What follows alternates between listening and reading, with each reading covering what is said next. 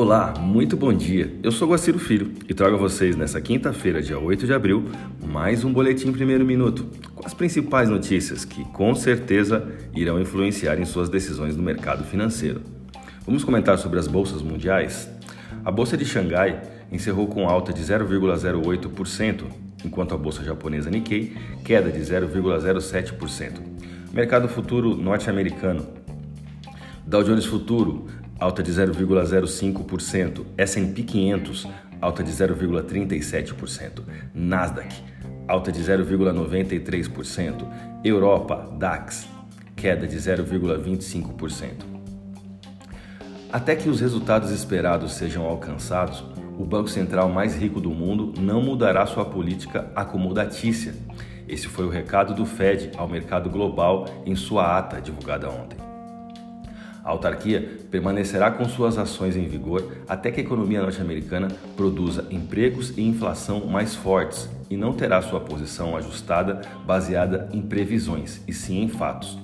O entendimento poderá ser seguido hoje também pelo Banco Central Europeu, que decidiu aumentar, em sua última reunião, a compra de títulos dentro do seu programa de compra de emergência pandêmica.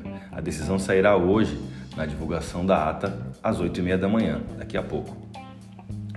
O mercado financeiro provavelmente ficará debruçado, aguardando o Departamento de Trabalho dos Estados Unidos divulgar o pedido de auxílio-desemprego sobre a expectativa de um número que totalize algo entre 680 mil a 694 mil pedidos na semana encerrada em 3 de abril.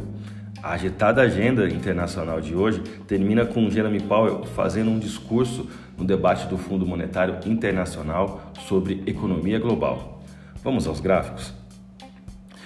O dólar continua testando a base do suporte formado em 14 de dezembro de 2020, chegando até a romper na mínima de 55493 realizada ontem, mas em um movimento de pullback retornou para dentro desse mesmo canal.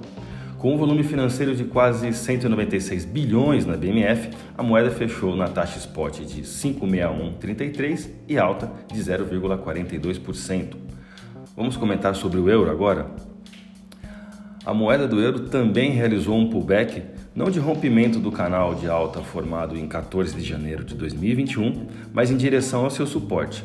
A moeda encerrou o dia com alta de 0,40% e taxa spot de 66627.